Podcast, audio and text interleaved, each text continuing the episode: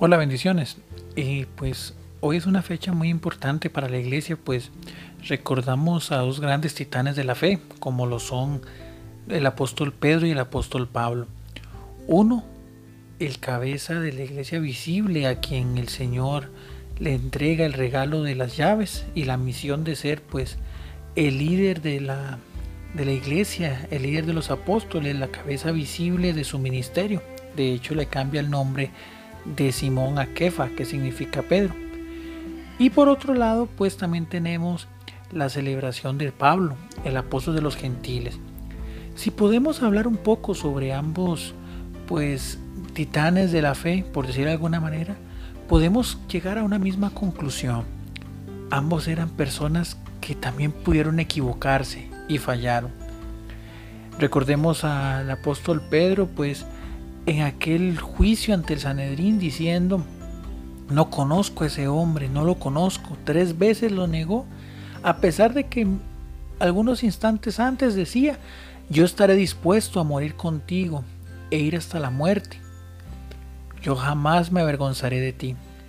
Pero bueno, la debilidad humana a veces también afecta y a veces somos esclavos de nuestras palabras.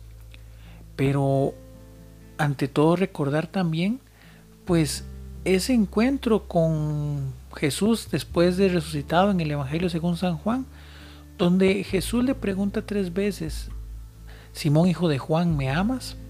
Apacienta mis corderos, porque el Señor ve más allá de nuestras debilidades y ve más allá de nuestras flaquezas, sino que ve nuestro espíritu y nuestros deseos.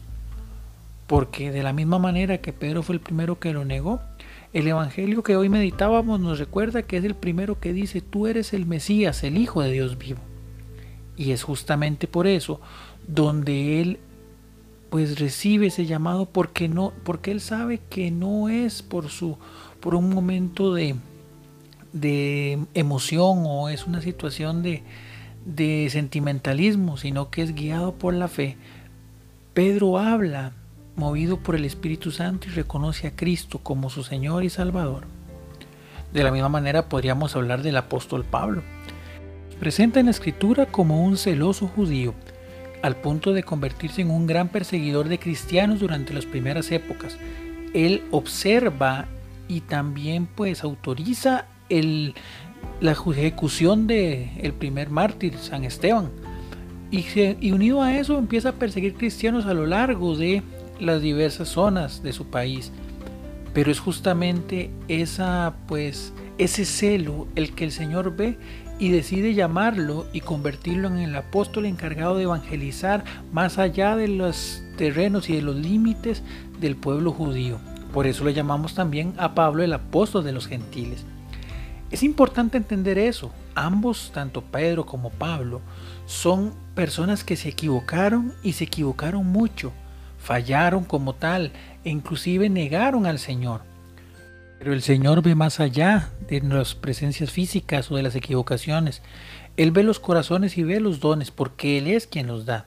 Y justamente movido por ese conocimiento, llama a ambos para misiones sumamente importantes y en las cuales también nos llama a cada uno de nosotros. Nosotros podemos también equivocarnos bastante, pero el Señor nos sigue llamando y tocando las puertas de nuestro corazón para poder llevar el mensaje que Él tiene para muchos, empezando por nuestros hogares, empezando por nuestras familias. Hoy qué bello es y qué increíble poder leer la segunda lectura que es la de la carta, la segunda carta del apóstol San Pablo a Timoteo, y donde Pablo ve cerca su muerte, él dice, he peleado la buena batalla, He corrido hasta la meta y he perseverado en la fe.